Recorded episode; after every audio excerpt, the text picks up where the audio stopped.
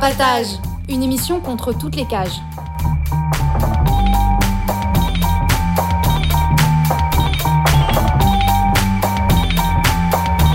Carapatage, c'est une émission contre les prisons, la répression et le contrôle. À travers l'actualité de l'enfermement, mais aussi son histoire. En racontant les luttes à l'intérieur et à l'extérieur. En échangeant ce qu'on a vu, lu et entendu.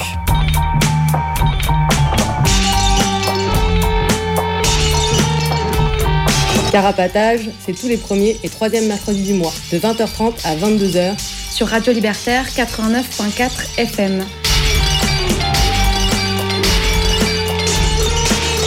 Carapatage contre toutes les cages.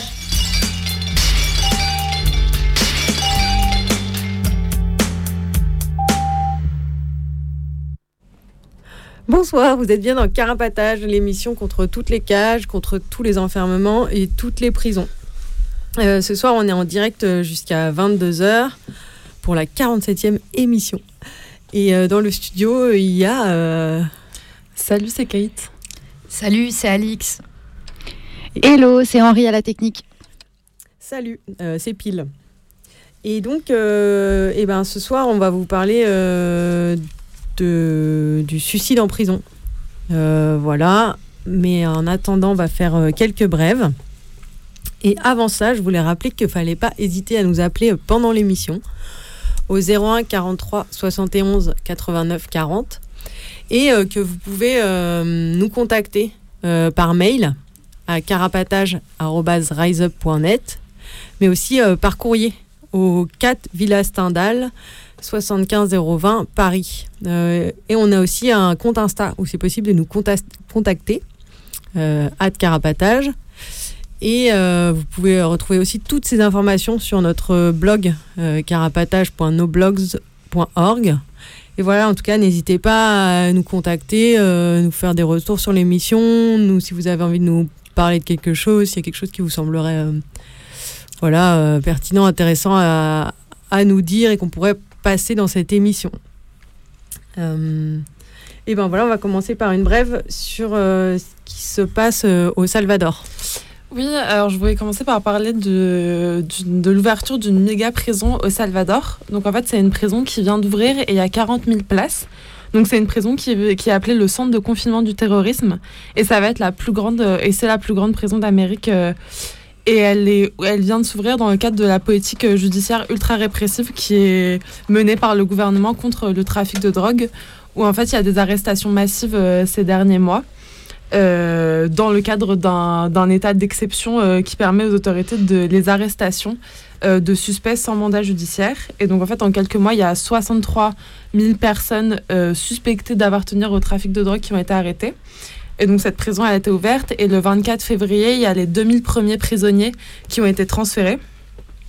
Et donc un peu, il y a, on peut trouver un peu des informations sur comment ça va, enfin les conditions de détention euh, qu'il va y avoir dans cette prison. Donc c'est une prison où, qui va être euh, avec une surveillance intense à la fois euh, de caméras, de brouillage, surveillée par la police et l'armée, dans une région rurale isolée pour isoler encore plus les prisonniers qui seront incarcérés là-bas. le travail va être obligatoire et en fait ça va être sous la forme de grandes cellules d'une centaine de mètres carrés où des détenus vont être entassés euh, avec des couchettes métalliques, euh, pas de matelas, euh, pas de droit de sortir de cette cellule sauf pour les audiences judiciaires dans une salle de visioconférence. Et donc l'ouverture de cette prison, ça s'ouvre aussi dans, avec un discours de à la fois les prisons actuelles sont surpeuplées, il faut construire toujours plus de prisons pour notamment enfermer toutes les personnes qui sont arrêtées ces derniers mois. Et il y a aussi une volonté d'instaurer un régime de détention qui est particulièrement euh, dur et violent pour les personnes euh, qui sont euh, qui ont une qualification de terrorisme. Et du coup, on voit voilà comment cette qualification, ça permet d'instaurer des régimes d'exception et de détention toujours plus difficiles. ouais, moi je vais parler de régimes d'exception plus anciens, moins modernes. Mais euh, vous voulez reparler un petit peu de la situation d'Alfredo Cospito, là, qui, euh, on vous en a déjà parlé euh, dans plusieurs émissions précédentes. Et donc, il est toujours en grève de la faim. c'est vrai que je me rappelle plus, mais ça fait déjà plusieurs mois. Et là, il, il, avait été transféré de de Sardaigne à Milan. Et à Milan, il a été transféré à l'hôpital avec qui a une section pénitentiaire. Il avait été retransféré en régime de 41 bis et là il est retransféré à nouveau à l'hôpital. il prend plus de compléments alimentaires et donc là, a priori, ça le ça atteint euh, son système nerveux, en tout cas en périphérie. Et, euh, mais il garde a priori euh, toujours le moral selon son avocat. On reparlera un petit peu de, sa grève de la faim bah, au cours de l'émission parce qu'on va parler aussi des grèves de la faim. Mais bah, la solidarité, en tout cas, je voulais dire que la solidarité continuait. Il y avait eu, voilà, il y a eu un attaque du local du Parti démocrate à Rome, qui n'est pas le parti au pouvoir, mais qui euh, qui est le parti qui, a laissé déjà euh, mourir des personnes en grève de la faim euh, en 41 bis. Il y a eu en France une banderole devant le consulat italien à Paris. À Berlin, il se passe pas mal de choses il y a eu encore récemment la semaine dernière une manif et des attaques aussi, je crois, dans incendies de voitures de flics. voilà. Et bah, pour revenir en France, il y a toutes les semaines des discussions à Toulouse, à Toulouse et parfois euh, des rassemblements. Il y a eu aussi une grosse euh, manif à Turin en Italie. Et euh, voilà un petit peu qui continue à y avoir comme solidarité avec sa grève de la faim, mais aussi pour la fermeture du régime du 41 bis. Et donc, à Paris, là, le 20 mars, lundi 20 mars, au local anarchiste Libertad, il y aura une discussion autour de, bah, la lutte qu'il y a euh, en solidarité avec sa grève de la faim et avec le 41 bis. C'est à 18h, je crois. Et c'est rue Burnouf. Voilà. Et euh, Alix, du coup, toi, tu vas nous parler de ce qui s'est passé au CRA du Ménil? Ouais, du coup, je voulais dire que le 2 mars, euh, il y a un mec qui était retenu au CRA du Ménil, donc le centre de rétention administratif et prison pour étrangers, qui savait qu'il allait avoir un vol bientôt pour être expulsé et qui du coup est monté euh, sur le toit euh, du CRA du Ménil, euh, qui s'est automutilé, je ne sais pas exactement, mais a priori assez fortement étant donné qu'il a été transféré à l'hôpital et qui s'est évadé de l'hôpital. Du mmh. coup, on espère qu'il va ne pas être rattrapé. A priori, il n'a pas été rattrapé jusqu'ici. Euh, voilà. Et je vais faire aussi un petit point agenda. Du coup, il y a plusieurs manifs euh, qui arrivent.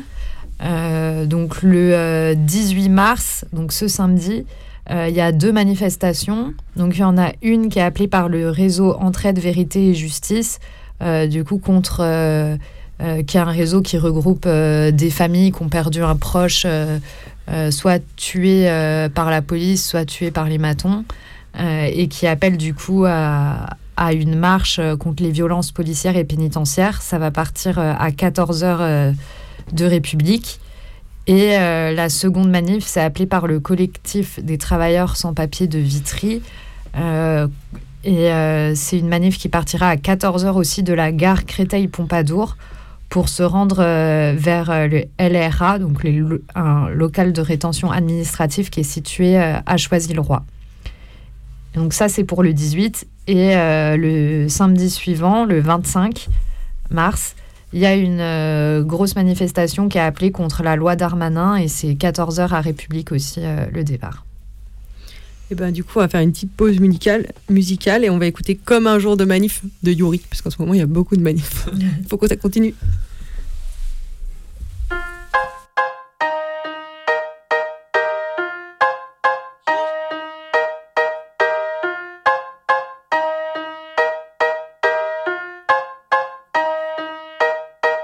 Lapider les keufs, péter les banques, brûler les cravates et buter les patrons. Lapider les keufs, péter les banques, brûler les cravates et buter les patrons. Lapider les keufs, péter les banques, brûler les cravates et buter les patrons. Lapider les keufs, péter les banques, brûler les cravates et buter les patrons. Je me lève chaque matin comme un jour de manif. Je me lève chaque matin comme un jour de manif. Je me lève chaque matin comme un jour de manif. J'aimerais que tous les jours soient un jour de manif. Je me lève chaque matin comme un jour de manif. Je t'assure, la sauvage va faire le tour de la ville. J'ai vu des meufs énervées casser toute la rue et des petits hauts comme ça qui te goument sa vie. Va là, j'ai été écoute ce que ça dit. Car à l'école, on s'en fout ce que t'as dit. Faut te bouger, t'es pas au bout de ta vie. Tu voudrais pas finir comme ce plouc raciste. On veut pas de boss, pas de vie de chameau. L'ordre et la loi, ça fait mal comme un tir de flashball. Ils épuisent le magot. Une pensée aux frères, en ont pris dans le cachot. Non, faut pas dire que c'est du père d'avance. C'est pas du temps qu'on gaspille comme le budget de la France. Non, faut pas dire que c'est du père d'avance. C'est pas du temps qu'on gaspille comme le budget de la France. Ma maman, je suis pas capitaliste. J'ai moins l'argent au nana que je câline la nuit. C'est pas marrant de voir un ami partir dans le quart de ses stars à une manif. Ah oui, ouais, dans cet état, on s'en fout de ta vie. Une entreprise vaut le double de ta vie. Ouais, dans cet état, on s'en fout de ta vie. On s'en fout de ta vie. Lapider les keufs, péter les banques, brûler les cravates et buter les patrons, lapider les keufs, péter les banques, brûler les cravates et buter les patrons, lapider les keufs, péter les banques, brûler les cravates et buter les patrons, lapider les keufs, péter les banques, brûler les cravates et buter les patrons. Je me lève chaque matin comme un jour de manif, bitches. Je me lève chaque matin comme un jour de manif, fils de flic. Je me lève chaque matin comme un jour de manif. Baka, baka, baka. J'aimerais que tous les jours soient un jour de manif. Lapider les keufs, ils ont gazé les mômes, ils ont gazé les mères. Péter les banques, ils vont tirer vos fins de mois. Brûler vos cravates, trouver un autre travail. Buter les patrons qui ont usé les darons. Buter les patrons qui ont usé les darons. Buter les patrons qui ont usé les darons. Buter les patrons qui ont usé les darons. Lapider les keufs, ils ont gazé les mômes, ils ont gazé les mères. Péter les banques, ils vont tirer vos fins de mois. Brûler vos cravates, trouver un autre travail. Buter les patrons qui ont usé les darons. Buter les patrons qui ont usé les darons. Buter les patrons qui ont usé les darons. Buter les patrons qui ont usé les darons. Je me lève chaque matin comme un jour de manif, bitches. Je me lève chaque matin comme un jour de manif, fils de flic. Je me lève chaque matin comme un jour de manif. J'aimerais que tous les jours soient un jour de manif, bitches. Juste comme Poutine, grec comme Léonidas, bitches. Juste comme Poutine, grec comme Léonidas,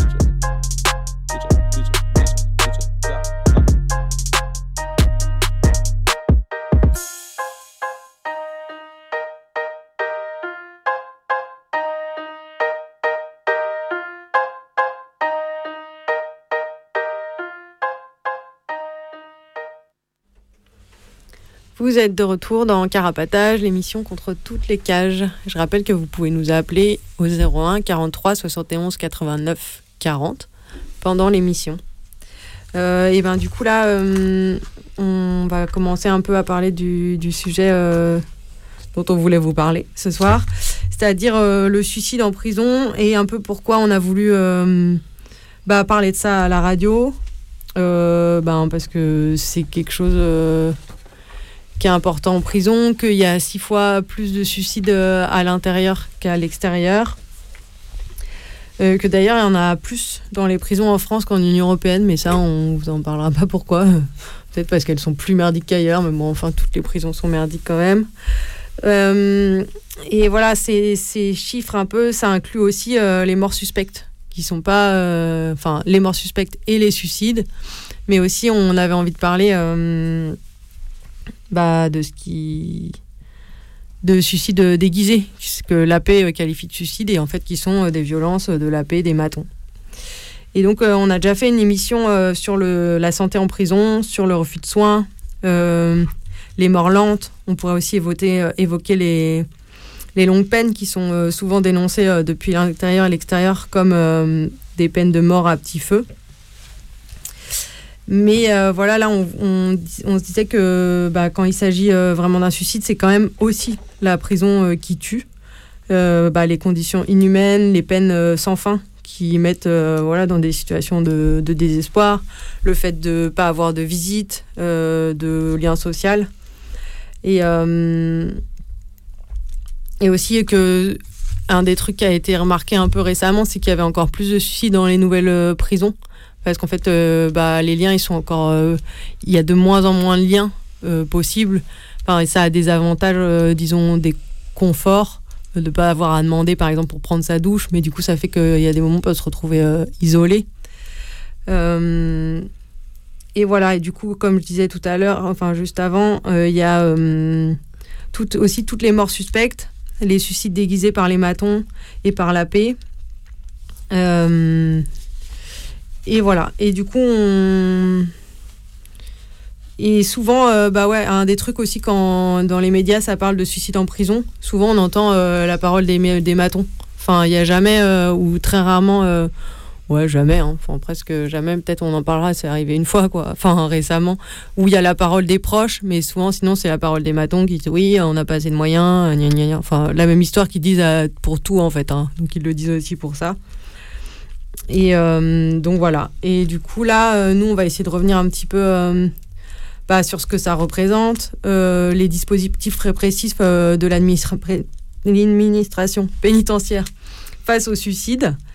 Un peu du suicide voilà, comme conséquence de l'enfermement, aussi en tant qu'acte de révolte. Et, et, après, on parlera de voilà, tout ce que la paix qualifie de suicide et qui n'en, qui n'en sont pas. voilà. Et du coup, Kate va nous parler un peu des différents. De, voilà, des cras et en prison un petit peu. Oui, je voulais un peu revenir sur euh, les chiffres du, des, sur le suicide ancré en prison, à la fois comment ils sont comptés et qu'est-ce que la paix, ou d'où viennent les chiffres et qu'est-ce que la paix met dans les suicides. Euh, oui, du coup, en prison, euh, il y a un décès tous les deux ou trois jours et il y a un décès sur deux qui est classé par la paix comme un suicide. Et donc, un peu pour se rendre compte, en 2020, il y a 119 personnes qui ont été déclarées mortes par suicide et 122 en 2021 dans les, dans les prisons en, France. Euh, avec notamment une, grande, une, une, partie de ces personnes qui sont suicidées, notamment dans les quartiers disciplinaires, qui est un endroit aussi où on suicide particulièrement bah, ce que tu disais sur les prisons nouvelles, ça s'applique encore plus dans les, dans les quartiers disciplinaires où euh, bah, les conditions euh, sont encore plus dures, les personnes sont encore plus isolées. Euh, ce qui n'empêche pas la paix de placer au, au, mitard des personnes suicidaires ou avec des antécédents de tentative de suicide au, sein de la, au sein de la prison. Et en fait, les chiffres qui existent sur le suicide, c'est des chiffres du ministère de la Justice.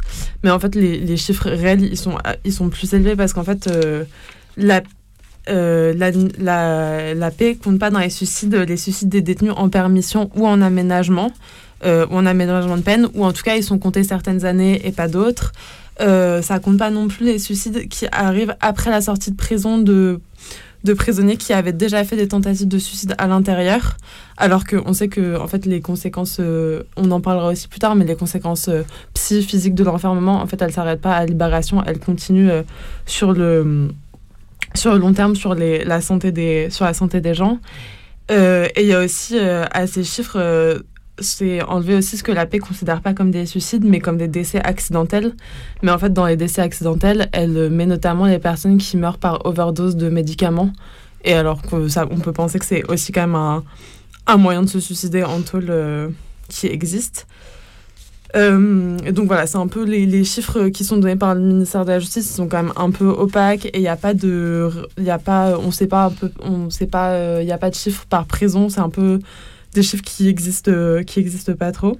Et aussi, ben, c'est ce que, enfin, comme tu disais, pile euh, dans ces dans ces suicides, on peut penser, il y a aussi des ce que la paix qualifie de suicides et qui sont des suicides déguisés et des meurtres, euh, des meurtres des matons. Et dans les CRA, il n'y a pas de de chiffres officiels du nombre de personnes qui meurent chaque année. par, en, se, en se suicidant dans les CRA, il n'y a que des chiffres d'assaut qui font des décomptes qui eux font des décomptes et qui depuis 2007, il y a plusieurs assos qui comptent 6 euh, suicides dans les cras. Euh, mais en fait, on peut penser euh, qu'il y en a aussi plus qui, qui sont passés sous silence, dont on n'a pas connaissance. Et hum, parce que notamment, par exemple, en 2018, il y a eu trois suicides dans les cras, dont une personne, dont deux personnes qui sont suicidées au CRA de Bordeaux. Et en fait, un des deux décès s'est sorti au moment d'une grève de la faim des détenus où les détenus faisaient une grève de la faim euh, pour protester contre l'allongement de leur incarcération. Euh, à l'intérieur et c'est en faisant cette grève de, au moment de cette grève de la faim qu'ils ont réussi à faire sortir l'info sachant que la personne était déjà décédée depuis enfin c'était déjà suicidée depuis un mois et que euh, le, CRA avait fait circuler aucune info aucune info avant ça. Et dans les chiffres aussi des suicides dans le CRA ça compte pas non plus. Toutes les tentatives de suicide qu'il y a et toutes les euh, toutes les tentatives de suicide, les, hospitalisations euh, ben, pour automutilation, et on en parlera aussi euh, plus tard de comment les tentatives de suicide, l'automutilation, c'est aussi un moyen qu'ont les gens pour résister à l'expulsion, pour faire pression, pour faire pression sur les flics. et Et hum, oui, et dans les suicides, il y a aussi pas, pas, pas comptabiliser toutes les morts qui sont aussi classées comme accidentelles, notamment quand les gens prennent des, font des overdoses de médicaments. Euh, et on ne sait pas non plus ce qui arrive après euh, quand, les gens, euh, quand les gens sortent, soit qui, sont, se retrouvent libérés, mais avec des conséquences sur leur, leur santé psy à long terme, parce que le CRA, c'est comme la prison, en fait, ça, ça, détruit, ça, détruit, ça participe aussi à détruire ta santé, ta santé physique, ta santé psy, et non plus ce qui se passe quand les gens sont expulsés et qu'est-ce qui se passe après. Voilà. Ben, merci un peu pour cette observation des chiffres et tout. euh, je propose qu'on écoute un peu de musique.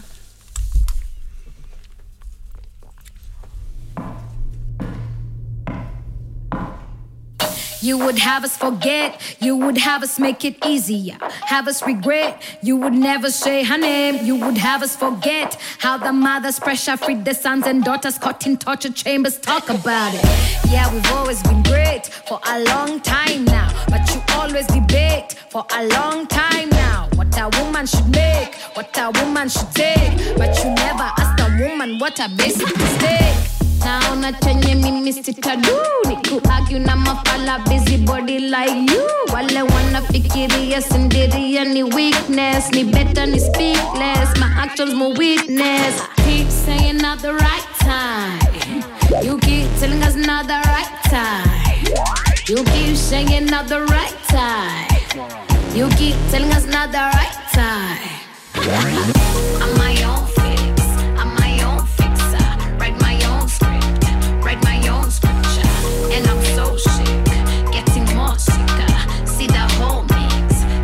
whole picture. Getting loud, getting louder, getting loud, getting louder, getting loud, getting louder, getting loud, getting louder. Power, power, power, sisi ndio power, watoto wa hao ndio sisi hao.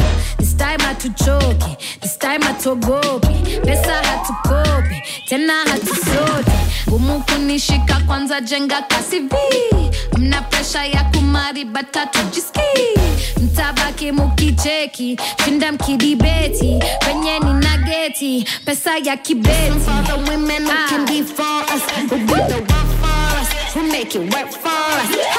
This one for the women who can be for us who do the work for us who made it work for us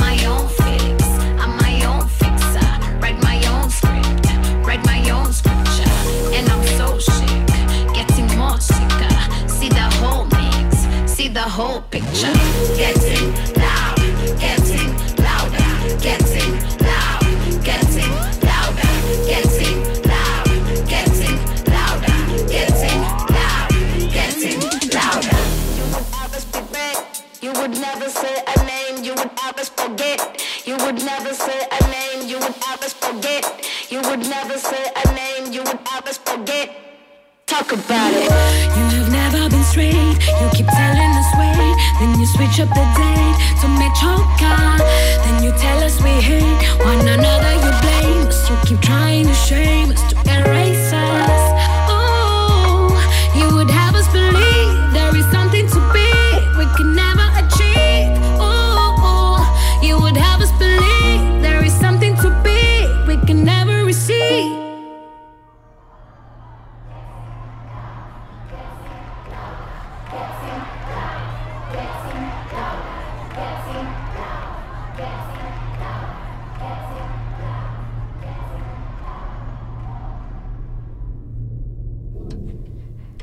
On vient d'écouter Power de la rappeuse kenyane Mutoni Drummer Queen.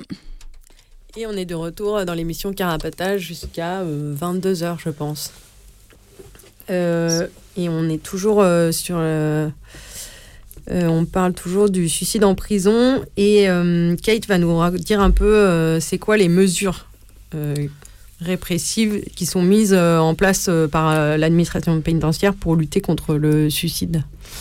Oui, dans sa la paix, un peu dans sa prétendue lutte contre le suicide, elle met en place, euh, elle a mis en place plusieurs mesures euh, anti-suicide qui sont en fait des mesures euh, répressives généralement.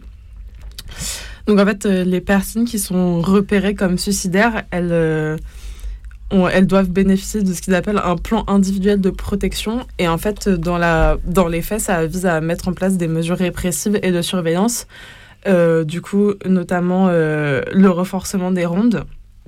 Et donc il y a une surveillance qui... euh, donc il y a une, intensification, une in- intensification des rondes de nuit qui peuvent être euh, toutes, les, heures, euh, toutes les deux heures, et qui, qui vont avec un contrôle à l'œil-ton. Et ça, ça peut être pendant plusieurs semaines et parfois même plusieurs mois. Et en fait, ça veut dire que euh, dans la plupart des cas, la personne va être. On allume le bâton, allume la lumière, regarde à l'œil-ton, regarde si la personne est vivante, demande à la personne de faire un geste. Ce qui fait qu'en fait, euh, quand tu as cette mesure de protection, ben, tu es réveillé euh, toutes les heures. Euh, et t'arrives pas à dormir, ce qui en fait rend la situation encore plus insupportable. insupportable. Donc il y a cette première mesure et après il y a d'autres mesures qui ont été mis, d'autres dispositifs qui existent depuis 2019 et donc il y a notamment ce qu'ils appellent euh, la dotation de protection d'urgence et, et une cellule de protection d'urgence.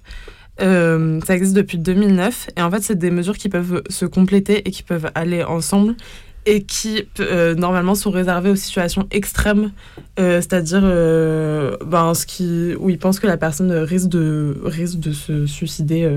risque de se suicider et en fait la première, le premier truc la, la dotation de protection d'urgence c'est un kit qui est composé de deux couvertures indéchirables et résistantes au feu et de vêtements déchirables à usage unique pour éviter que les gens se, se pendent avec et, et la seconde, euh, c'est en fait une cellule lisse où il y a le strict minimum dans la cellule, il n'y a pas de point d'accroche.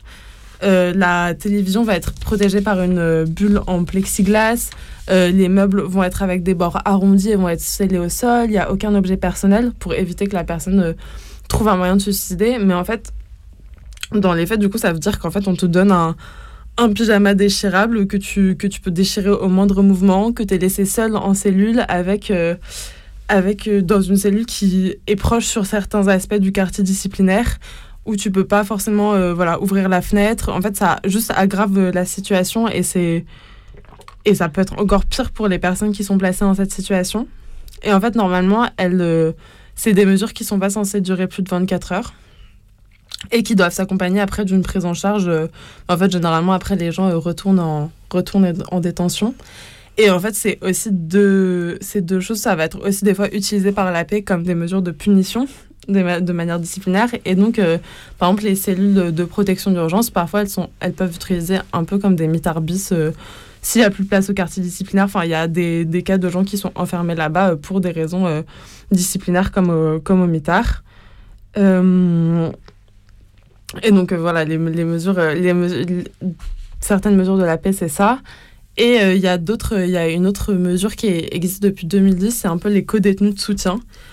Où en fait, c'est des gens enfin des détenus qui sont recrutés par la direction de la tôle et qui reçoivent une formation de 4 jours de la Croix-Rouge pour, euh, en théorie, ils sont censés aller parler euh, et repérer les détenus qui, vont, qui vont mal pour après faire remonter l'information.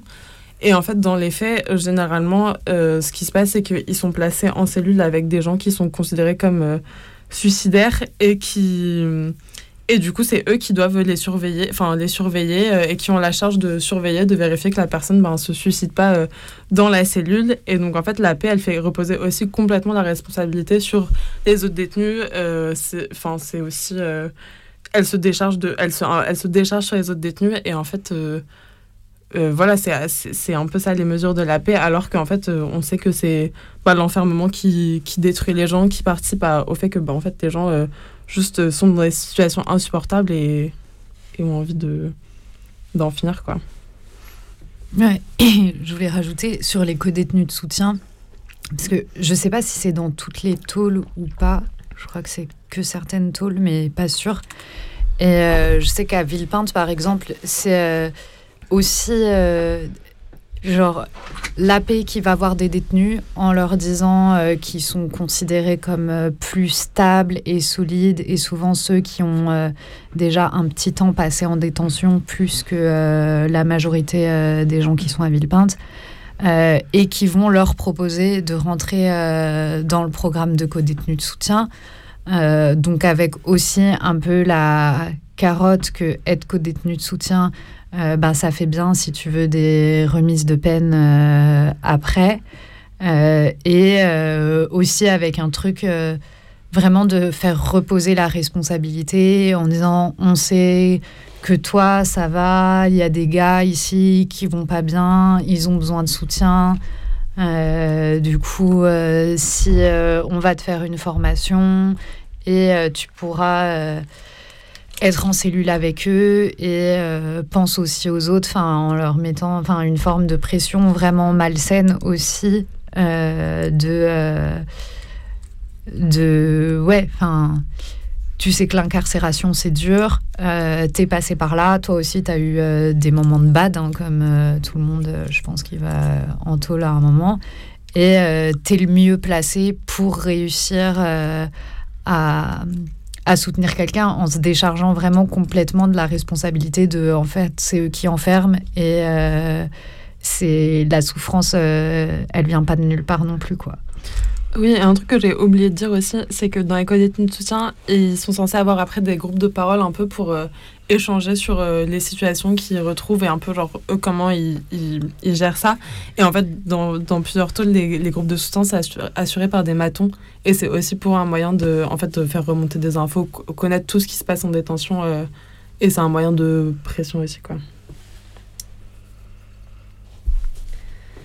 Ah ouais, c'est un moyen de pression et du coup ça fait que, hum, enfin comme tu disais, l'enfermement c'est dur pour tout le monde en fait. Et du coup, euh, que ce soit, euh, je sais pas, euh, à court terme quand tu arrives en prison ou euh, sur le long terme, euh, ben ça peut, ça peut être dur de résister psychologiquement et physiquement aussi bah, aux conséquences d'être enfermé quoi. Et euh, et d'autant plus quand euh, bah, on sait que l'accès euh, aux soins en prison, il est vraiment enfin, difficile, quoi. Voire à des moments impossibles, en fait. Euh, du coup, euh, et ses conséquences sont aussi... euh, bah, elles continuent aussi euh, après, en fait, l'enfermement. Et souvent, ça, c'est pas pris en compte. On en a déjà parlé un petit peu. Et, euh, et là, du coup, on voulait parler un petit peu de, de différentes situations où, justement, euh, voilà... euh, où avait été mise en lumière euh, la, ben, la responsabilité euh, de l'enfermement de l'administration pénitentiaire euh, de par son refus de ou son ouais, son refus d'accès aux soins quoi. Vis-à-vis de personnes qui se sont suicidées. Et du coup situa- ces situations elles sont souvent connues grâce aux proches ou grâce à des co-détenus qui ont dénoncé euh, ces situations. Et souvent, euh, ben, si- s'il y avait personne qui avait fait sortir ces paroles-là, en fait, ce serait euh, passé comme un énième chiffre, en fait. Enfin, mais où il n'y aurait pas voilà, une histoire qui va avec, etc. Et, et où la paix peut se dédouane à chaque fois de sa responsabilité, voire va la mettre sur d'autres détenus, quoi.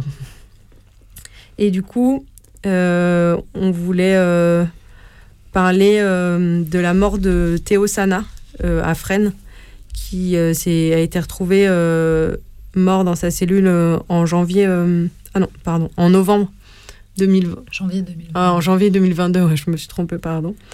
Et euh, le jour où il passait en procès, euh, il avait. euh, a priori, il s'est suicidé et il avait déjà bah, des, difficultés, disons, selon ses proches, je crois qu'il a été dit ou mis en avant euh, comme des fragilités psychologiques avant son incarcération, mais que euh, voilà, euh, ses proches ont vu son état un peu pas sam- se dégrader quoi pendant l'incarcération et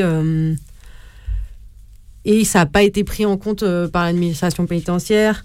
Il n'y avait pas de place en CMPR, qui, qui est l'unité de soins. euh, Enfin, de soins, ça c'est vraiment avec 10 guillemets pour euh, les personnes qui ont des problèmes euh, psy. Et voilà. Et du coup, sa famille, elle, je crois, enfin, elle met un peu en cause l'administration pénitentiaire dans ce suicide. Et dans, de, dans une émission de l'envolée en janvier dernier, on peut retrouver une lettre de sa veuve qui raconte un peu aussi pour elle comment elle a vécu euh, sa mort. Ouais, et euh, ça, Enfin, ça montre bien. Enfin, dans le cas de Théosana, c'était très bien su qu'il y avait une dégradation de son état, qu'il allait pas bien. Et euh, on voit bien euh, le discours hypocrite de la paix qui tout le temps met en avant ben, ce que Kate racontait tout à l'heure, euh, toutes les mesures euh, anti-suicide qu'ils mettent en place, alors que quand il y a quelqu'un qui va pas bien et qu'ils le savent, c'est pas pour autant qu'ils réagissent et qu'ils font quelque chose. Donc ça montre aussi un peu. Enfin, ça montre bien le côté poudre aux yeux qu'ils mettent ou ce qu'ils veulent, c'est faire baisser leurs chiffres. Et, euh, mais en fait, euh, la souffrance de la personne, la souffrance euh, des personnes qui sont enfermées, ils la prennent euh, pas en compte euh, si euh, s'ils estiment qu'il n'y a pas de place ou si. euh, Voilà. Et du coup, ce côté-là, on le retrouve aussi en centre de rétention?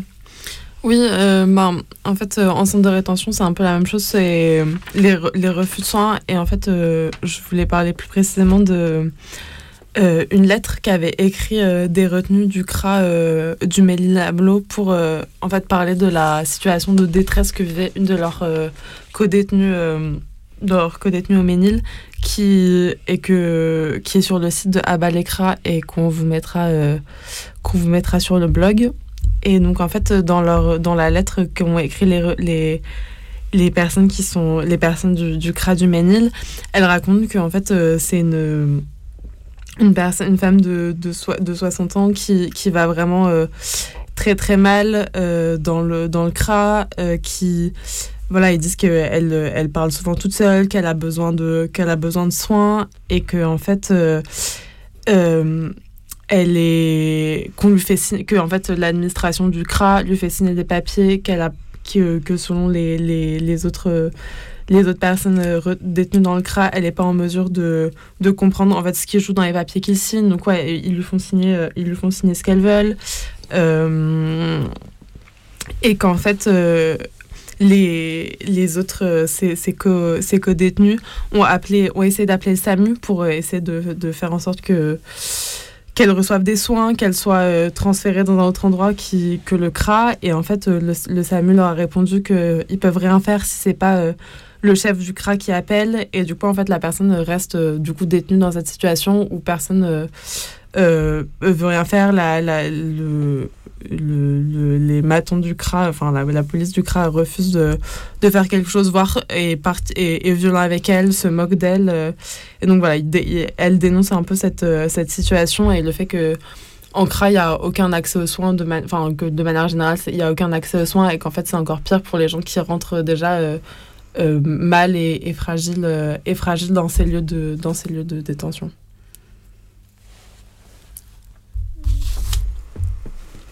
Mm. Et sur les cras, euh, je voulais aussi parler euh, ouais, je peux de, de la surmédicalisation, euh, parce qu'il y a pas mal euh, de témoignages, enfin de retenues qui témoignent que euh, on les bourre de médoc en cras. Euh, et notamment beaucoup d'anxiolytiques parce que bah, on peut bien comme on peut bien imaginer euh, les gens euh, ils ont pas mal d'angoisse. Déjà, ils sont enfermés, donc il y a toutes les, toute la violence d'être enfermé, de pas être libre de ses mouvements, les violences des flics aussi qui peut y avoir en CRA, plus bah, la peur de l'expulsion. Du coup, ça rajoute aussi euh, une crainte euh, d'avoir peur qu'on te foute dans un avion et euh, qu'on qu'on te renvoie hors de France, quoi. Et du coup, les médecins, ils prescrivent volontiers, volontiers pas mal d'anxiolytiques, histoire de calmer les gens. Et ça a aussi bah, des effets, du coup, et des effets aussi à la sortie. Euh, parce que euh, bah, les anxiolytiques, euh, en théorie, il faut baisser les doses petit à petit pour réduire les effets de manque. Et que là, on- les gens, quand ils sortent, ils ont été, pour certains, ils ont pris des grosses doses d'anxiolytiques pendant qu'ils étaient enfermés et qu'à la sortie, ils se retrouvent brutalement en sevrage, quoi. Et ça peut entraîner plein de soucis d'addiction et toute la souffrance qui accompagne les soucis d'addiction. Euh, voilà, et c'est euh, ce qu'on disait euh, tout à l'heure, que l'enfermement, c'est pas juste le moment où tu es enfermé, c'est aussi, enfin c'est pas à un moment T t'es enfermé, à un moment T t'es libre, mais il y a des répercussions après aussi. tu peux garder des répercussions sur la suite de ta vie et l'enfermement ne s'arrête pas le jour de la sortie, quoi. Et je voulais lire un petit, un petit extrait du coup d'un texte qui s'appelle Le juge, le flic et le médecin, qui est aussi euh, disponible sur euh, le site Abalekra et euh, qu'on mettra sur notre blog. Je vais lire un petit extrait. En CRA, on fabrique des toxicos, nous a dit Hassan. À sa sortie, il est brutalement passé de haute dose de Valium à rien du tout et il a dû gérer tout seul pendant plusieurs semaines les souffrances liées à ce sevrage sauvage, ce qui l'a poussé à une forte consommation d'alcool. La destruction psychologique fait partie de la logique du CRA et ses effets continuent bien après la fin de l'enfermement. On entend souvent dire que les gens deviennent fous en CRA. Entre le harcèlement des flics, la bouffe dégueulasse, la saleté et la crainte permanente d'être emmené de force dans un avion, la santé mentale est mise à l'épreuve au quotidien. Dans ces conditions, médecins et flics travaillent main dans la main pour briser toute tentative de rébellion. Les uns frappent, les autres sédatent. Du coup, voilà, c'est un peu ce que j'avais envie euh, de partager du coup sur la médicalisation en CRA. Et du coup, dans un autre. euh, bah, le, et, euh, en prison, euh, c'est pareil, en fait. Je pense qu'il y a aussi le, le médicament facile, enfin, le médicament euh, de quand tu arrives en prison, qu'on va te proposer directement si tu as besoin des, de cachets pour dormir. Enfin, que c'est hyper. c'est une solution. Enfin, assez facile de gérer euh, les problèmes, quoi. De proposer euh, des médicaments. euh, des médicaments. Et du coup, par rapport à ce que tu disais tout à l'heure, Alix, bah, la carcération, elle- effectivement, elle s'arrête pas. Enfin, les conséquences s'arrêtent pas à- à- au moment où tu sors. Et il y a un témoignage euh, dans une émission de février, dans le volet, il y a une personne qui est venue parler de ce qui arrivait. Patricia, qui est, arrivée, euh, qui est venue parler de ce qui est arrivé à sa fille Charlotte, qui a été euh, incarcérée, incarcérée pardon, et qui a développé des troubles euh, psychologiques pendant l'incarcération. Et que, et que, bon, selon sa mère, elle s'en est rendue compte un peu en allant au parloir. À sa sortie, en fait, ça a été hyper dur pour Charlotte de, voilà, bah, de se retrouver dehors, euh, euh, de, revivre, enfin, de continuer à vivre son incarcération. Et euh, elle s'est retrouvée hospitalisée euh, en HP euh, suite euh, voilà une agression dans la rue où elle a été jugée euh, irresponsable de ses actes. Et euh, bah, à l'hôpital psychiatrique elle a subi des mal des maltraitances. Elle a euh, pris des médicaments qui lui ont créé des douleurs. Et euh, pendant une de ses permissions de sortie euh, elle s'est suicidée ses permissions de sortie euh, de l'hôpital psychiatrique et voilà euh, on avait envie de bah, relayer déjà euh, cette histoire, ce témoignage, et que pour nous, ça, voilà, ça montrait bien en fait que ben, la prison, elle continue après, et que ça marque, voilà, pour. Enfin, que ça marque, quoi. C'est pas que le moment de l'enfermement, mais ça marque bah, son corps, son esprit, mais aussi bah, tous les proches enfin, qui, qui accompagnent euh, les personnes qui sortent, quoi. Et euh, ouais. Et ça montre aussi euh, les violences en HP. Enfin, on en a déjà parlé euh, dans d'autres émissions, il me semble, de la situation en HP, mais aussi, enfin voilà, enfin il y aurait beaucoup de choses à dire aussi sur la prise en charge psy à l'extérieur également, pas que en tôle, mais de qu'est-ce qui euh, est proposé euh, à la personne, qu'est-ce qui est proposé à la famille. Enfin, là, dans le cas de Charlotte, c'était une hospitalisation enfin, sur euh, demande décision d'un juge, mais euh, aussi en règle générale, qu'est-ce Enfin, quelle réponse est apportée aux personnes qui vont pas bien et qui, par moments, font plus de dégâts que, que soulager cette souffrance, quoi. Et que du coup, euh, là, euh, le soin qui n'a pas été apporté en prison, il n'est pas non plus apporté en HP, parce que l'HP, c'est aussi, bah, là, elle est enfermée euh, de force dans cet HP, quoi. On écoute un petit peu de musique. hay que quemar, hoy hay que armar algo para quemar, hacerte un fueguito en donde sea, una velita, así que, que fíjate bien que querés quemar. Eh.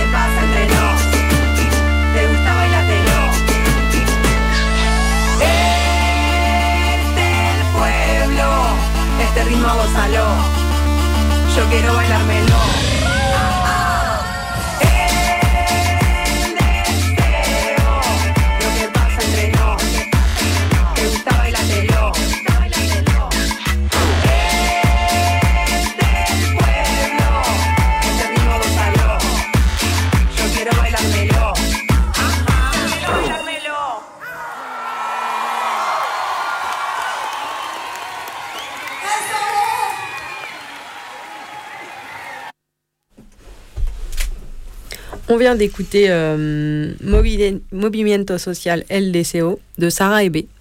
Et on est dans l'émission euh, Carapatage euh, contre toutes les cages, contre tous les enfermements, toutes les prisons. Et on est sur Radio Libertaire euh, 89.4 et vous pouvez nous écouter en direct jusqu'à 22h. Et du coup, là, on, parle de- du suicide en prison et en centre de rétention aussi.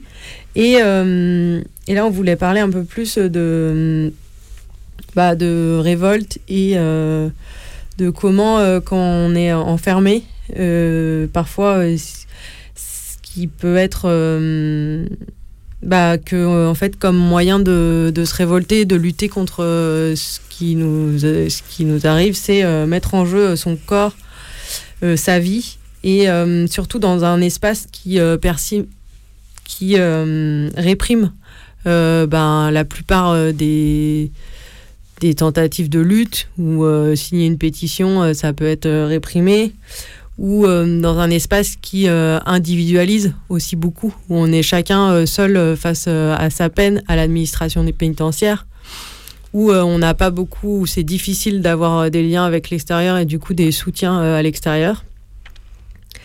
Et euh, voilà, du coup, on avait envie de, développer un peu plus euh, ces situations où des personnes se sont mis en jeu, euh, où ils continuent d'ailleurs à se mettre en jeu de différentes manières.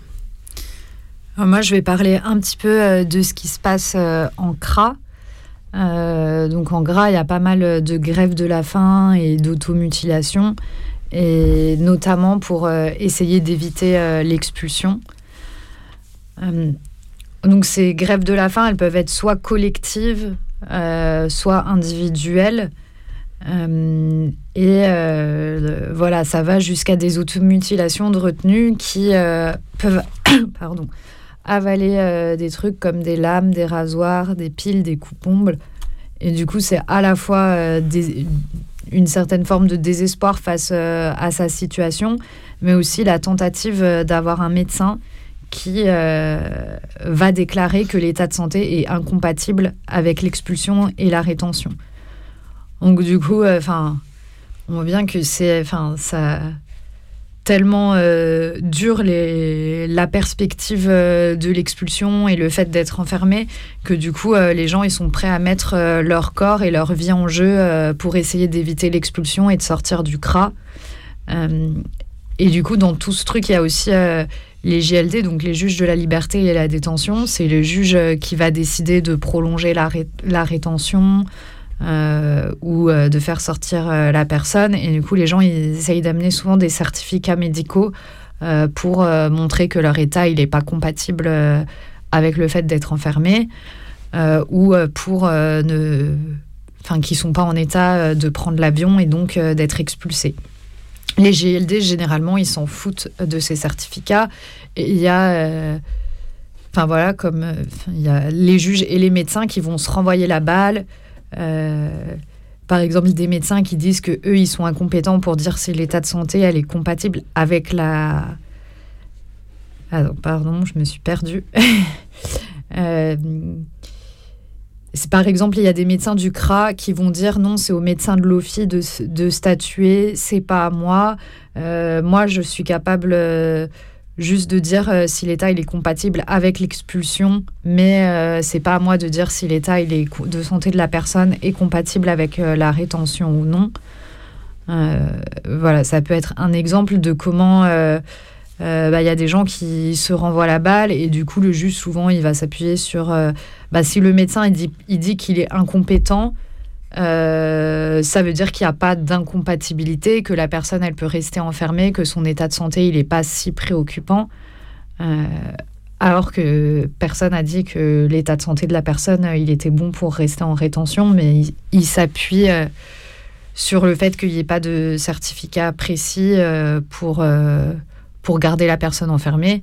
Et de toute façon, des fois, ils s'en foutent euh, tout simplement, quoi. Et euh, oui, il y a pas mal euh, d'actes d'automutilation, comme je disais, dans les CRA. Et souvent, les flics, ils vont pas appeler les secours.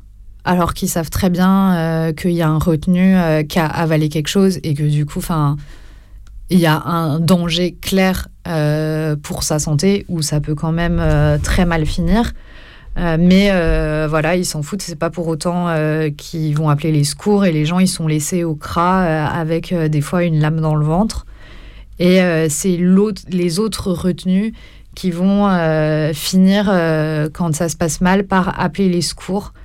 C'est pas rare que ce soit du coup d'autres retenus qui appellent les secours s'ils voient que l'état de santé de la personne se dégrade et que la situation ça ça commence à devenir euh, vraiment inquiétant. Et, et voilà, c'est un truc qui est connu dans les centres de rétention que, euh, que c'est souvent les retenus qui appellent les secours et pas, euh, et pas les flics, quoi. Et ça montre bien à quel point ben, être enfermé et ce qu'on fait aux personnes, la, la souffrance que ça provoque euh, pour euh, que euh, pour qu'il y ait des personnes qui soient prêtes à avaler des lames pour essayer d'échapper à la situation dans laquelle ils sont quoi. Enfin, c'est quand même c'est quand même pas un petit truc. euh, Non, bah tu mets ta vie en jeu, quoi. Mm. Euh, et du coup, toi, tu voulais parler un peu de personnes qui ont fait la grève de la faim euh, en prison. Oui, je voulais un peu continuer sur euh, les grèves de la faim en prison, comme aussi voilà, un moyen de, de lutte, de contestation qu'utilisent les gens en mettant ben, leur, santé, leur santé aussi en jeu. Euh, et un peu juste sur comment ça se passe, euh, comment c'est censé se passer dans la tôle quand un, détenu est, est en grève de la faim. En fait, quand il y a un, un ou une prisonnière qui se déclare en grève de la faim et ou de la soif, ou alors qu'un maton euh, constate qu'une personne euh, refuse de s'alimenter, le chef d'établissement de la tôle, il doit faire une déclaration à l'unité sanitaire pour qu'en fait la personne soit suivie médicalement. Et après, au-delà de 48 heures, il doit informer les autorités euh, judiciaires administratives ou alors euh, la direction euh, centrale de l'administration pénitentiaire. Mais en fait, ça arrive que les matons euh, préviennent pas l'unité sanitaire, ce qui fait que les détenus sont en grève de la faim et ou de la soif et ils voient leur santé se dégrader euh, rapidement sans aucun, sans aucun suivi non plus. Et donc c'est aussi ce qui s'est déjà passé euh, notamment au Beaumet. En 2017, euh, il y a eu une grève de la faim et de la soif de Sami euh, Miou et Abdel, A- euh, Abdel Halim Trazibi à la prison des Baumettes. Et en fait, euh, euh, ils ont commencé une grève de la faim et de la soif. Euh, pendant cette grève de la faim et de la soif, les matons leur ont en plus délibérément coupé l'eau et retiré le frigo de leur cellule en pleine canicule, aussi pour leur mettre la, la pression sur le fait qu'ils faisaient une grève de la faim pour protester contre leurs conditions d'enfermement. Et en fait, euh, ils ont pas, ils ont vu euh, un médecin, mais pas pas directement, ce qui fait que ils- voilà, ils étaient dans euh, aussi, ils avaient aucun suivi. Et ça est arrivé une autre fois, pareil au Beaumet, quand un des deux détenus, Samy, a refait une grève de la faim. Et en fait, il a mis enfin c'est 13 jours après le début de sa grève de la faim qu'il a, qu'il a vu pour la première fois un médecin, quoi. Euh, et après, je voulais un peu parler d'autres grèves de la faim, notamment euh, la grève de la faim, euh, reparler un peu de la grève de la faim de Libreflow. En fait, on, avait, on a déjà parlé un peu de Libreflow dans des émissions précédentes. Il a commencé une grève de la faim le 27 février 2022 pour protester contre son incarcération et son placement au quartier d'isolement dans le cadre de l'affaire des inculpés du 8 décembre, euh, où, voilà, où cette personne avait été arrêtée pour une prétendue association de malfaiteurs en vue de commettre euh, ce qu'il qualifie des actes terroristes. Et en fait, euh, il, donc il a commencé une grève de la faim et dans, dans un message euh, voilà, qu'il avait dit euh, au bout de 17 jours de, de grève de la faim, il raconte un peu que en fait, le régime de l'isolement, ça a déjà laissé des séquelles sur sa, sur sa santé physique, sa santé psychique et, et il dit euh, dégradation pour dégradation, séquelles pour séquelles, autant que ce soit mon choix quand il parle de sa grève de la faim. Et après, euh, donc il a continué sa grève de la faim, qui a fait que le 24 mars, il a été euh, hospitalisé euh, dans un dans un hôpital pub, dans l'hôpital à l'hôpital public de santé nationale de Fresnes. Donc c'est un, un, un hôpital un hôpital prison et où il était toujours au statut au statut d'isolement et il restait euh, 24 heures sur 24 euh, dans sa dans sa cellule sa cellule hôpital quoi. Et, euh, et donc il a continué sous greffe, sous euh, sa grève de la faim euh, jusqu'à et après le 29 mars l'administration pénitentiaire elle avait levé son son régime son régime d'isolement mais il avait décidé de, de continuer encore sa grève de la faim parce qu'il demandait aussi la fin de son incarcération. Et il a fini sa grève de la faim le 7 euh, le 7 avril et euh, le, euh, non, le 4 avril. Et le 7 avril, il a été libéré euh, pour raison médicale où il a été après transféré dans un hôpital civil et plus dans un hôpital relié à la paix. Voilà, donc je voulais un peu, un peu revenir sur voilà, comment, cette grève de la faim et comment ça s'était pas, comment ça passé cette grève de la faim. Et euh, aussi dans les grèves de la faim, je voulais parler de de Alfredo Cospito. Donc, Pile en a parlé au début de l'émission rapidement dans les brèves et on va, on va lire un extrait de, de sa dernière lettre euh, qu'il a, qu'il a écrite, euh, bah, parce qu'il est toujours en grève de la faim, et il a écrit une lettre. euh, une lettre et juste avant je voulais je voulais juste dire que en fait l'État italien donc la Cospito est toujours en grève de la faim et qu'en fait l'État italien a déjà laissé mourir plusieurs détenus de grève de la faim ces dernières années notamment trois, trois détenus trois détenus, un, indépendantiste sarde en 2017 qui s'appelle Salvatore Meloni et deux détenus de droit commun euh, Gabri- Gabriele Mil- Milito en 2018 et Carmelo Camini- Caminiti en 2020.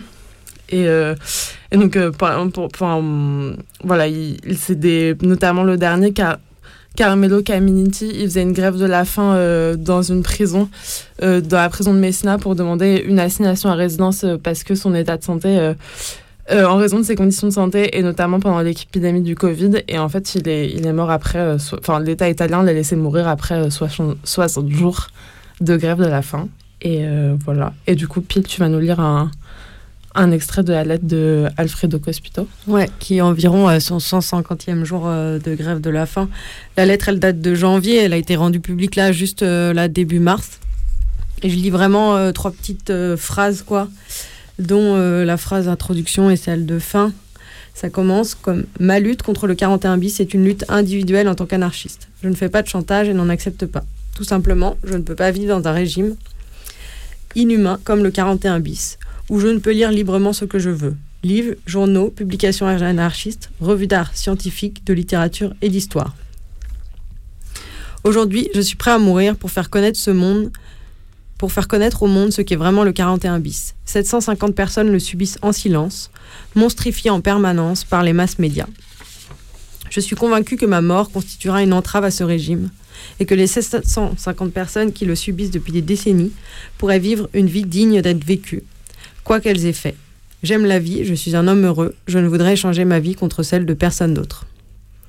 Et c'est justement parce que je l'aime que je ne peux accepter cette non-vie sans espoir. Voilà, et ensuite il remercie euh, toutes les personnes euh, solidaires. Euh, voilà. Ben ouais, ça montre un peu aussi pourquoi. pourquoi. Enfin, ça dit un peu pourquoi une grève de la faim. Bah, c'est une lutte euh, qui peut amener à la mort, mais c'est aussi une lutte euh, bah, pour euh, la vie, pour pas accepter les conditions dans lesquelles on réduit un peu à, néant les personnes enfermées, quoi. Et du coup, moi, je voulais un petit peu parler des, des incendies de, de cellules. Voilà. en, en, en voulant. euh, voilà, en fait, il y en a quand même énormément euh, chaque année. Euh, et voilà, ici, bon, bah, souvent, on va, on va lire que des détenus se sont suicidés en mettant le feu à leurs cellules. Euh, nous, ici, on n'est pas là pour voilà, dire. Enfin, les intentions des, des personnes, quoi, mais. Ou de juger des intentions des personnes. Mais en tout cas, euh, voilà, quand on, quand on est enfermé à l'intérieur, bah, on est hyper dépendant de l'administration pénitentiaire, des matons. Et la dépendance, elle est encore plus forte ben, quand on met le, le feu à sa cellule. Donc, très clairement, il y a un, un acte de, de désespoir, quoi. Et alors, souvent, euh, ben, en fait, quand il s'agit de mettre le feu à sa cellule, que ce soit accidentel ou volontaire, ben, les matons, ils vont tarder à intervenir. Euh, les pompiers, euh, bah, aussi, à être appelés. Et euh, souvent, ça peut être. c'est voilà, c'est des situations qui sont encore plus particulières qu'à l'extérieur, parce que ben, tu es enfermé, que une part des incendies vont être aussi liés, bah, peuvent être aussi liés à des installations défectueuses, mais aussi là, en fait dans plein de prisons, tout ce qui est genre sécurité incendie, bah, c'est quasi, enfin à plein d'endroits il y a un peu des, voilà, normalement ils doivent faire des des mesures, euh, je sais pas, tous les ans, savoir si le système est en bon état. Et en fait, dans plein de prisons, il n'est pas en bon état, mais il n'est pas euh, forcément mis aux normes. Euh, Il n'y a pas en fait de trappe de désenfumage. Il n'y a pas de, enfin, une alarme va sonner au mauvais endroit. Enfin, c'est genre. euh, et il y a plusieurs, euh, voilà, récits et euh, qui racontent un peu ça. Mais aussi, euh, comme euh, ça a été euh, le cas, par exemple, euh, à la santé euh, il y a quelques années, où en fait euh, bah, les matons ils voulaient pas ouvrir il y avait un incendie et voilà ils voulaient pas ouvrir une porte donc les pompiers ont dû faire le tour de la prison pour rentrer par l'autre entrée en fait pendant ce temps-là bah, la personne elle est voilà il y a le feu dans sa cellule et en fait ben l'intervention elle se fait beaucoup plus lentement Et du coup, ça, on parle de la santé, la prison de la santé rénovée. Et du coup, la nouvelle prison, quoi. Du coup, on peut se dire que les nouvelles prisons, ça n'a pas amélioré le système de sécurité incendie, quoi. Et du coup, bah, après la rénovation de, de la santé, euh, il y avait deux personnes qui sont mortes euh, en cellule suite à un incendie. Euh, et, ben, et aussi, ça s'est produit à Villepinte, la prison de Villepinte, plusieurs fois. En 2015, mais aussi en 2020, euh, où une personne euh, décide de mettre euh, le feu euh, à sa cellule euh, après qu'on lui ait supprimé euh, son parloir parce que a trouvé les matons ont trouvé un téléphone euh, après son parloir, quoi. Et euh, directement, la personne est, su- est supprimée de parloir et placée à l'isolement. Aussi parce que c'était pendant le Covid, donc il y avait interdiction de se toucher, donc dou- double mesure euh, répressive, quoi. Et euh, voilà. Et euh, ben aussi un des seuls moyens en fait d'appeler quand euh, il y a le feu dans ta cellule, c'est l'interphone, mais qu'à plein d'endroits euh, les interphones ils sont défectueux. Et du coup, là il va appeler au secours. Les autres prisonniers vont aussi appeler au secours et les matons vont mettre genre une heure à arriver. Et les, autres, ma- les prisonniers vont pas être sortis de leur cellule et du coup hyper enfumés, devoir se débrouiller tout seuls pour euh, pas euh, être intoxiqués euh, par, euh, bah, par euh, les flammes, enfin pas par les flammes, mais disons par la fumée quoi. Et ça, ça arrive aussi souvent. En fait, euh, c'est pas forcément, enfin que de pouvoir mourir suite à l'intoxication euh, par les flammes quoi, par les fumées pardon. Et euh, On imagine aussi euh, le stress, quoi. Enfin, de t'es enfermé, euh, t'as pas de moyen de sortir et euh, tu vois de la fumée qui arrive et en fait, euh, t'es vraiment livré au bon vouloir euh, de la paix, quoi. Et suite à cet incendie, du coup, il y a des co-détenus qui ont fait sortir un texte pour euh, raconter euh, voilà comment ça avait été lent, etc. Mais aussi comment pour eux ça avait été ben, hyper violent et hyper dur d'entendre la personne en fait appeler à l'aide et qu'il se passe rien quoi. Et ils ont aussi fait sortir des vidéos de l'intérieur quoi. Et en fait, en, février 2022, il y a eu un nouvel incendie euh, mortel à Villepinte où euh, bah voilà, euh, la famille a été prévenue par les autres détenus. Et pendant l'incendie, les matons ont été alertés par les détenus. Et voilà, comme l'incendie précédent, les pompiers ont mis, ont tardé à arriver. Euh, et puis, euh, bah, comme, euh, comme souvent, en fait, quand une personne est gravement blessée ou au bord de la mort et du coup transférée à l'hôpital, en fait, l'administration pénitentiaire fait continuer à faire chier les proches et les empêche d'accéder pour voir la personne et du coup met des limites de temps, voilà, comme un parloir et empêche les autres proches qui n'ont pas de parloir de voir la personne qui est bah, quasiment en train de mourir, quoi. Et du coup, euh, suite à cet incendie, en fait, euh, ben, les, les proches ont mis en cause euh, la paix et ont fait un rassemblement devant la prison pour voilà, que ça se passe pas en silence. Quoi.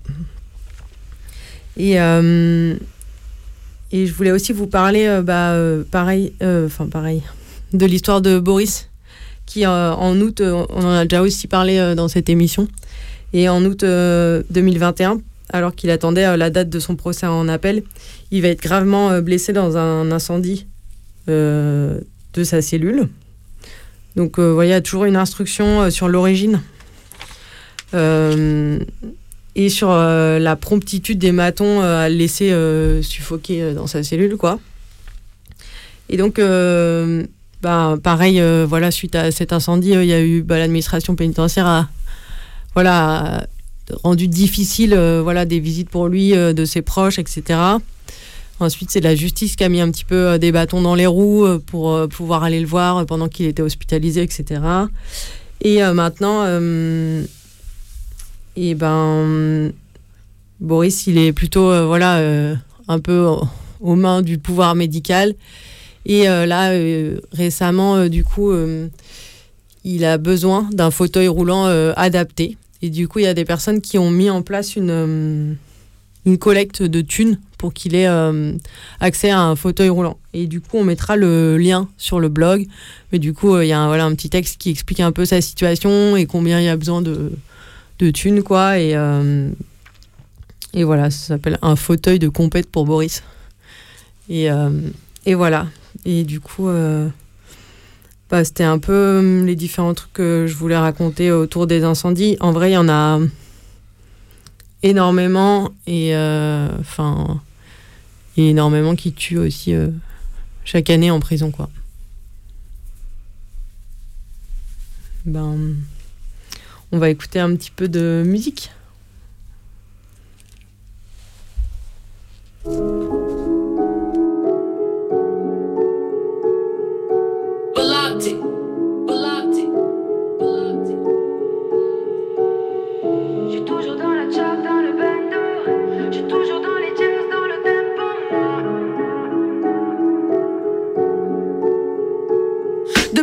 J'ai la tête dure, moi je déteste les règles. Moi je réponds à la maîtresse donc le soir papa me réveille. Je rêve de porter toutes les Nike et du textile à coup de paye. Pas trop concentré, je préfère rêver, ça coûte moins cher. Au fond de la classe Je comprends pas pourquoi la prof ne m'aime pas. Est-ce que je suis trop bronzé ou est-ce que 15 ne suffit pas? Et moi les mois j'ai pas compté, j'ai eu un toute l'année Alors en lettres je voulais aller parce que je savais que gratter Moi. À 16 ans je passe le baf, à première paye j'achète une baffe. Premier mec je me mange une baffe, donc l'amour moi j'ai vite lâché Eh, eh. Avec le temps, moi j'ai changé.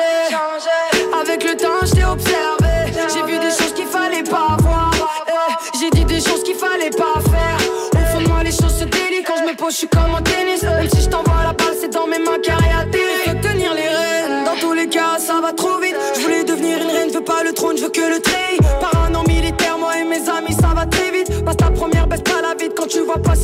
3 du mat dans l'auto, j'ai fait un je roule vers besoin. Je suis dans un bail de McDo, je suis dans une humeur breson. Il me faut mon gabana, je suis dans mon cabanon. Je me sens comme Guevara, je voudrais le médaillon. Je vais pas en boîte, moi. J'sors même pas de la mienne. Rien que tu critiques ma vie, mais est-ce qu'on en parle de la tienne? J'entends la gimmick, je vois le hit. Ils comprennent même pas le titre. Dans leur tête, c'est que des chiffres. Algorithme défonce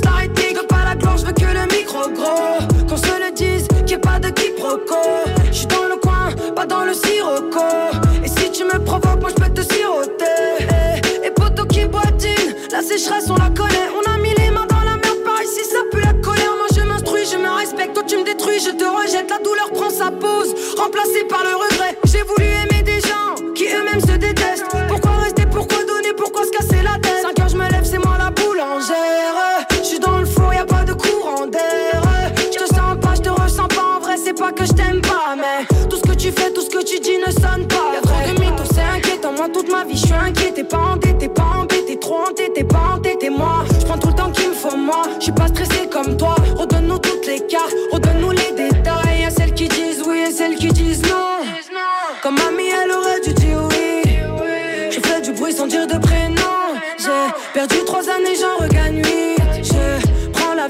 se démontre. C'est comme ma mère, jamais contredire. Je suis toujours dans la chop, dans le bendo. Je suis toujours dans les jazz, dans le tempo. Moi, je toujours dans la chop,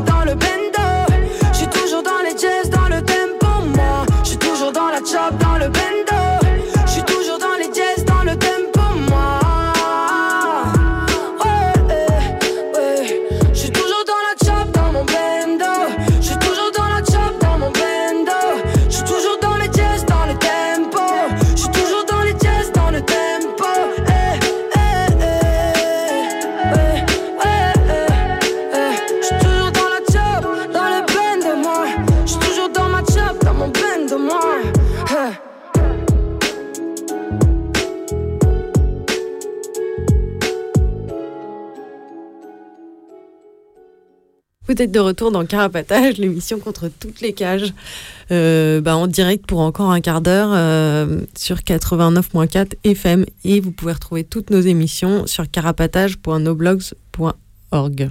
Mm. Toutes nos émissions précédentes et à venir aussi.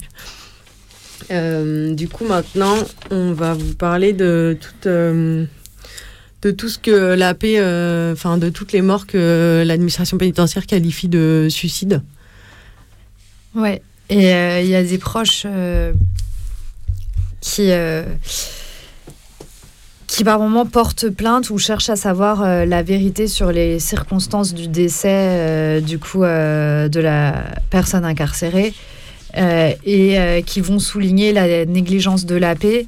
Donc ça c'est tout ce qu'on disait tout à l'heure où ils vont tarder à intervenir dans le cas d'un incendie ou alors où ils vont ben, ne pas euh, ne pas faire attention à l'état aussi euh, de santé de la personne et aux souffrances qu'elle peut ressentir. Et euh, donc, du coup, qui vont souligner à la fois la négligence de la paix et à la fois les suicides déguisés. Du coup, ce qu'on appelle suicide déguisé, c'est les violences où en fait la personne, enfin les meurtres des matons, quoi, où les matons vont tabasser et euh, vont après faire croire euh, à un suicide euh, de la personne pour euh, se couvrir. Euh, on a déjà parlé euh, des violences euh, en détention dans d'autres émissions à Carapatage, Euh, donc à savoir que euh, la violence euh, des matons, cont- contrairement à euh, ce qui va être dit euh, par euh, l'AP ou ce qui va être dit euh, dans les journaux souvent, c'est pas euh, des violences, euh, juste des bavures individuelles, quoi. C'est pas juste la pomme pourrie. Ah, ce maton-là, il est violent. On savait pas qu'il y avait des matons violents dans la prison. Mais c'est aussi un système qui sert à maintenir l'ordre en détention, de, ben, à la fois de commettre des violences de la part des matons et à la fois bah, que les gens à l'intérieur savent très bien euh, qu'ils sont euh, aux mains de la paix, quoi, et que euh, il y a plein de matons violents et que euh, du coup ça, enfin ça, ça risque de leur tomber dessus. Et dans les cas de violence, on sait très bien aussi que les matons, ils vont se couvrir les uns les autres. Euh, Il y a de plus en plus euh, de procès contre des violences de matons qui, euh, de plus en plus de procès qui dénoncent les cas de violence. Et euh, quand euh, on voit ces procès, euh, il y a plein de moments où ça montre comment, en fait, plein de gens étaient au courant, côté maton, je parle, qu'il y avait eu des violences, mais qu'ils vont se taire, qu'ils vont rien dire. et, où ça entraîne ça aussi de savoir qu'ils vont être couverts par leur hiérarchie,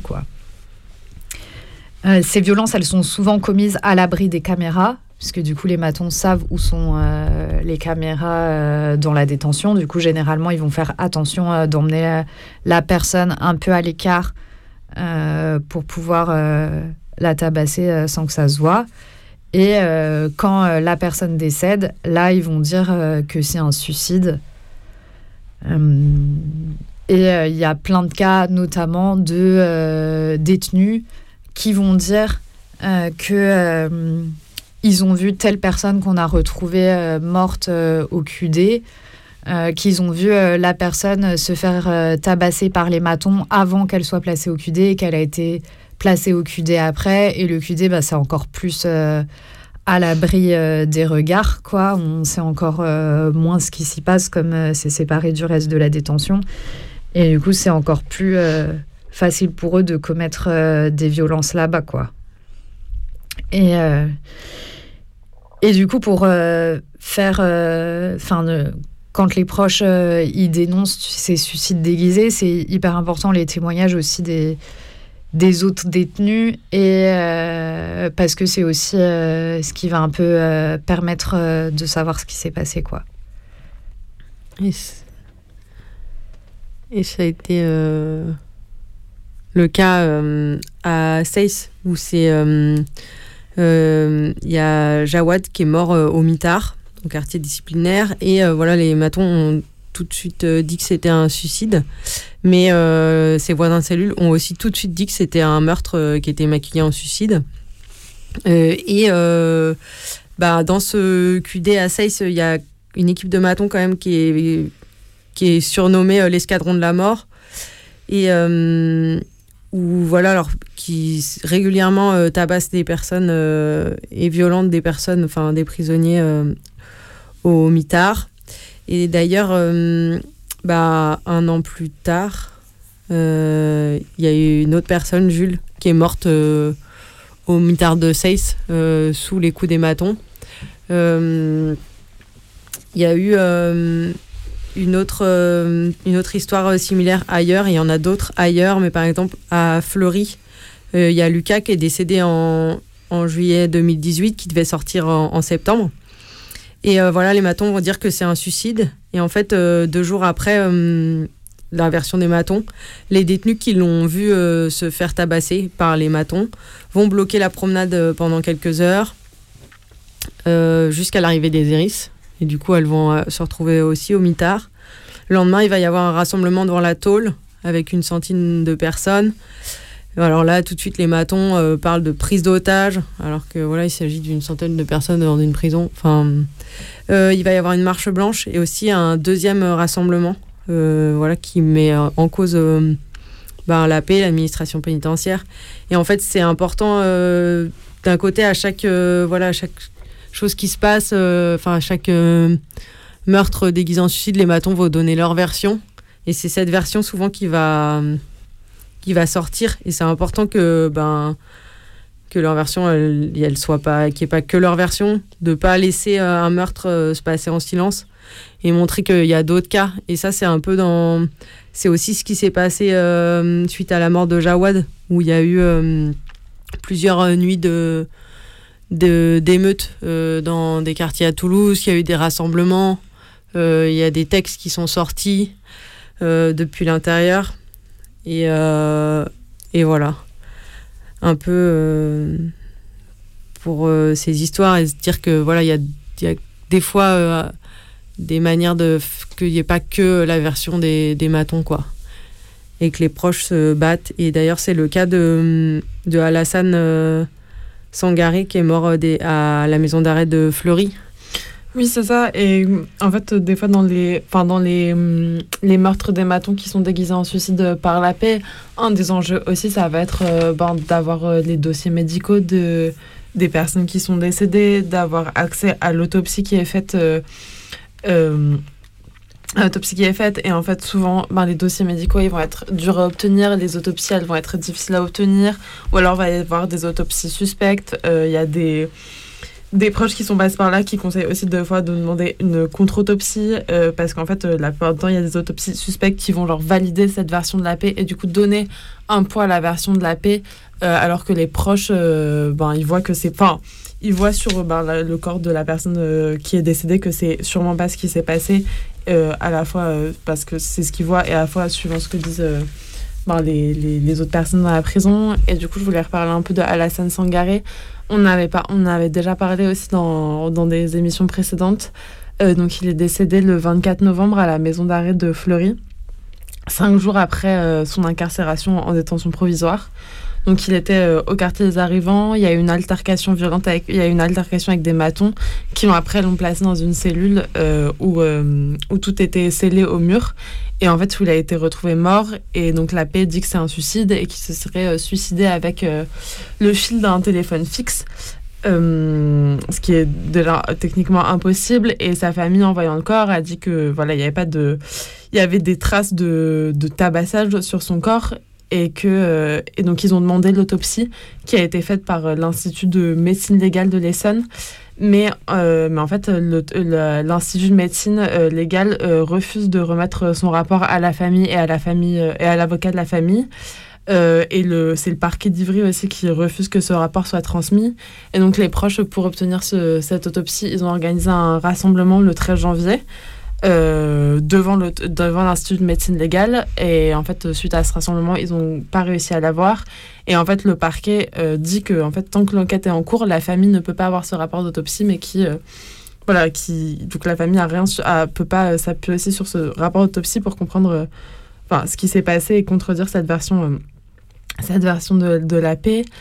Et sur la question des de, de l'autopsie et des autopsies qui sont enfin qui sont assez suspectes euh, je voulais aussi parler de la mort de Sofiane euh, Mostefaoui qui est mort à la prison de Lyon-Corbas le 11 mars euh, 2013, euh, quelques semaines avant la fin de, sa détention. Et donc, pareil, la thèse de la paix, ça serait qu'il se serait suicidé, suicidé par pendaison. Et c'est ce que dit l'autopsie qui a réussi à avoir sa famille. Mais la famille ne croit pas à cette, à cette version et il pense que l'autopsie a été mal faite. Et notamment, voilà, ils disent que ce qui est marqué dans le, elles disent que, ce qui est marqué dans le rapport d'autopsie est techniquement impossible. Et en fait, elles mettent en cause aussi le directeur de la famille et sa famille, mais aussi le, en cause le directeur de l'Institut de médecine légale de Lyon, qui, euh, qui a des liens, et des liens étroits avec euh, les magistrats de Lyon.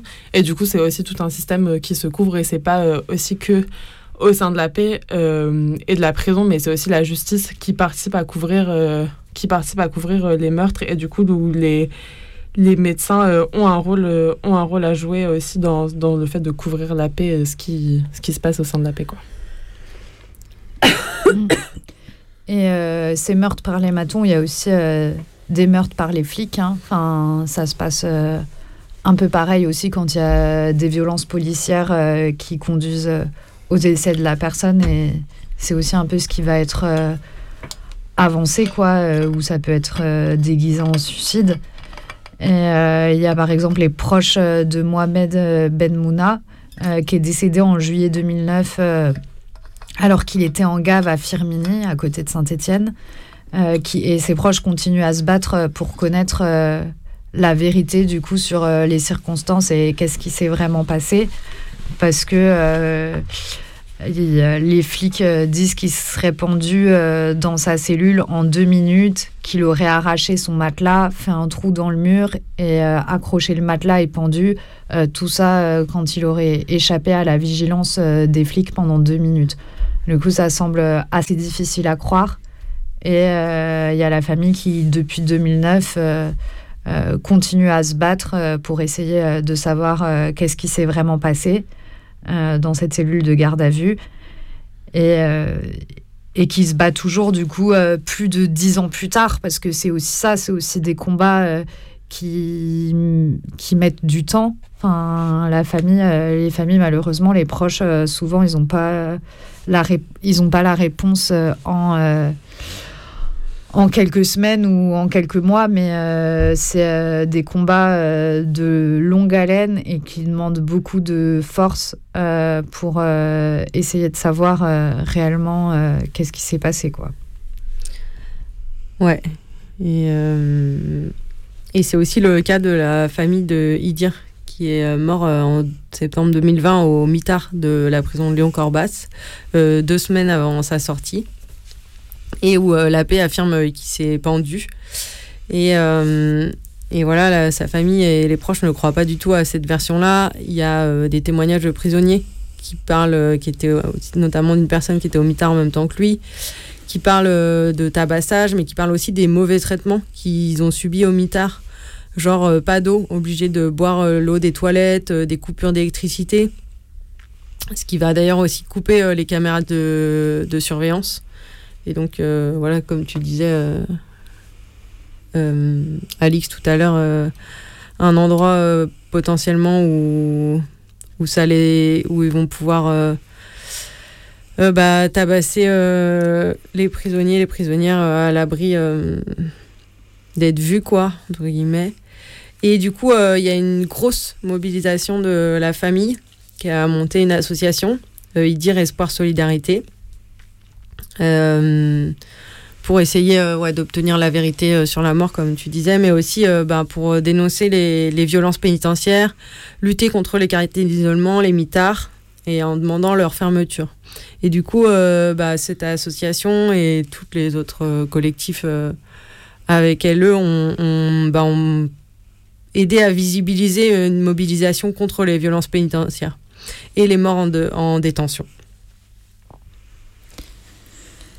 Et on voulait euh, ressouligner une autre fois l'importance du coup des, témoignages des autres prisonniers du coup sur ce qu'ils ont pu voir ou ce qu'ils ont pu entendre. Parce que euh, bah, c'est aussi important de ne pas avoir euh, juste euh, la parole de la pénitentiaire qui, bah, comme on l'a dit, souvent va se couvrir.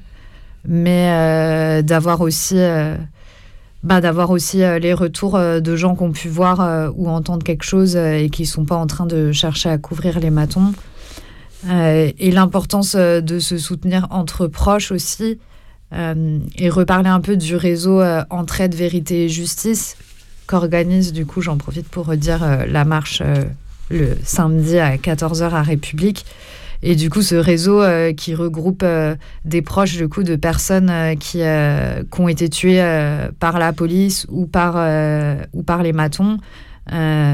Et, et où ce réseau, il, il permet aussi aux familles de se donner un peu de la force parce que ben, c'est des combats longs, c'est des... En plus, il y a le deuil. Enfin, c'est quand même des gens qui ont perdu quelqu'un proche d'eux et qui là, euh, en plus de la douleur euh, d'avoir perdu ton proche, ben, tu dois te battre pour savoir euh, qu'est-ce qui s'est réellement passé.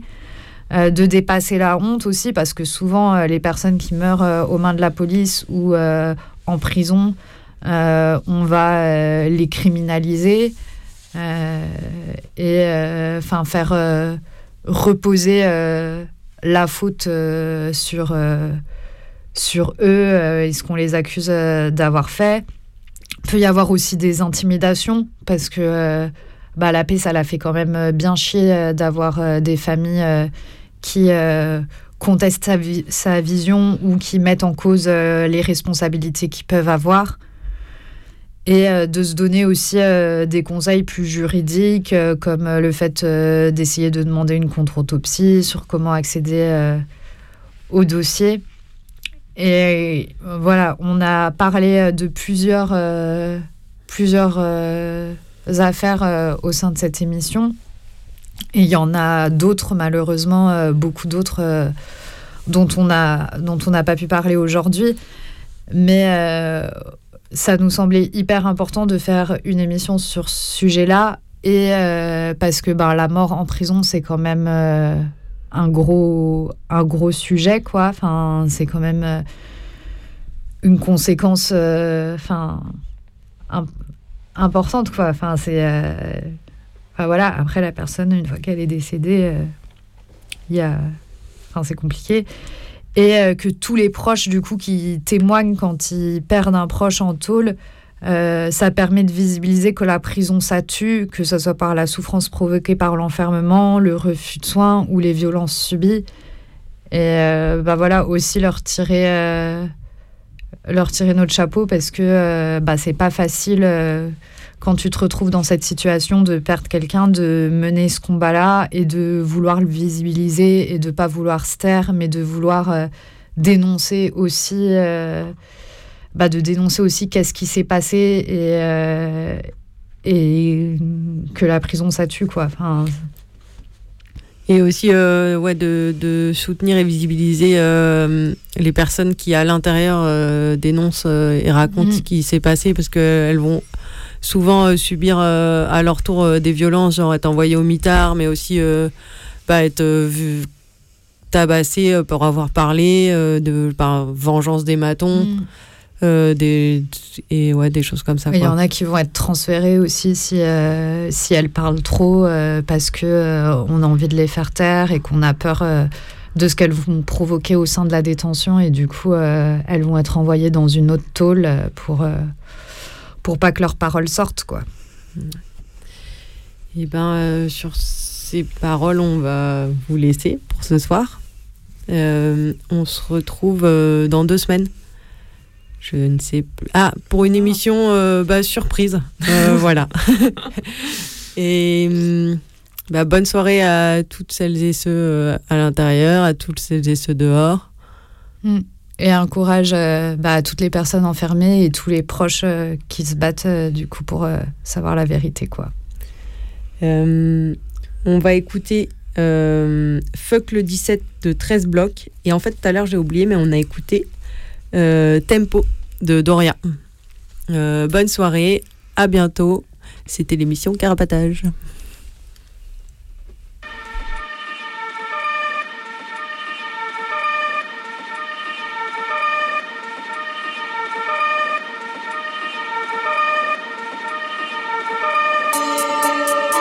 Ils sont pas plus gains que nous, moi je te le dis, moi.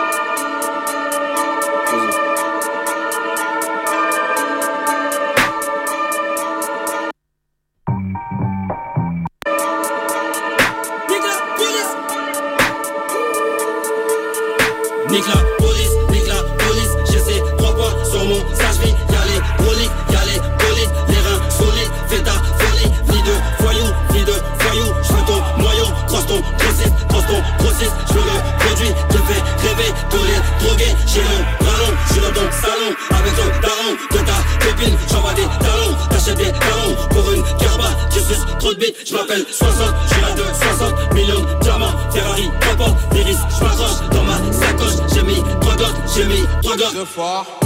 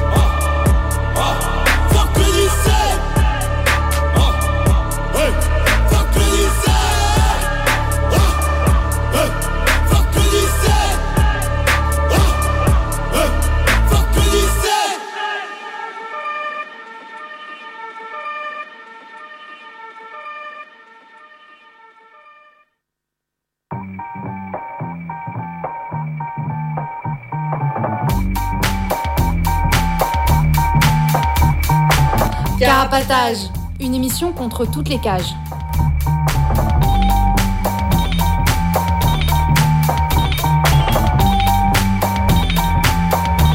Carapatage, c'est une émission contre les prisons, la répression et le contrôle. À travers l'actualité de l'enfermement, mais aussi son histoire.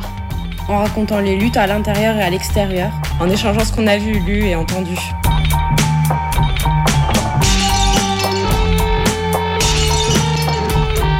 Carapatage, c'est tous les premiers et troisièmes mercredis du mois, de 20h30 à 22h, sur Radio Libertaire 89.4 FM. Carapatage contre toutes les cages.